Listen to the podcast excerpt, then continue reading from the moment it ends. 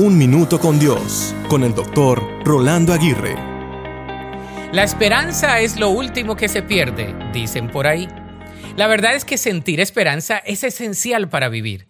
Si no creemos que nos espera algo mejor, podemos hundirnos en la más profunda depresión. Por otro lado, el ser optimistas también puede desilusionarnos cuando lo que estamos esperando no se materializa.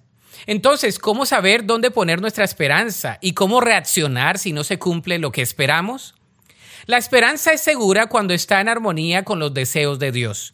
Sin embargo, muchas de nuestras expectativas se basan en deseos o sentimientos. Anhelamos ascensos en el trabajo, una buena salud, relaciones sólidas o soluciones a nuestros problemas.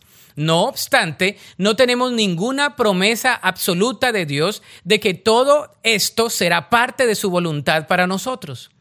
El desilusionarnos de Dios es algo que puede ocurrir si nuestras expectativas no coinciden con su plan. Incluso cuando la esperanza se basa en una promesa bíblica, es posible que Dios no la cumpla de la manera o en el plazo que la esperamos. Entonces, la esperanza es segura cuando no es subjetiva y depende o se origina de nosotros. Dios es bueno y soberano, y aun cuando una expectativa terrenal no se cumpla como deseamos, podemos tener gozo al recordar que nuestra esperanza segura y eterna está en Dios.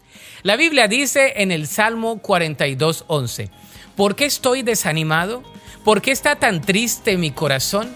Pondré mi esperanza en Dios, nuevamente lo alabaré, mi Salvador y mi Dios. Para escuchar episodios anteriores, visita unminutocondios.org.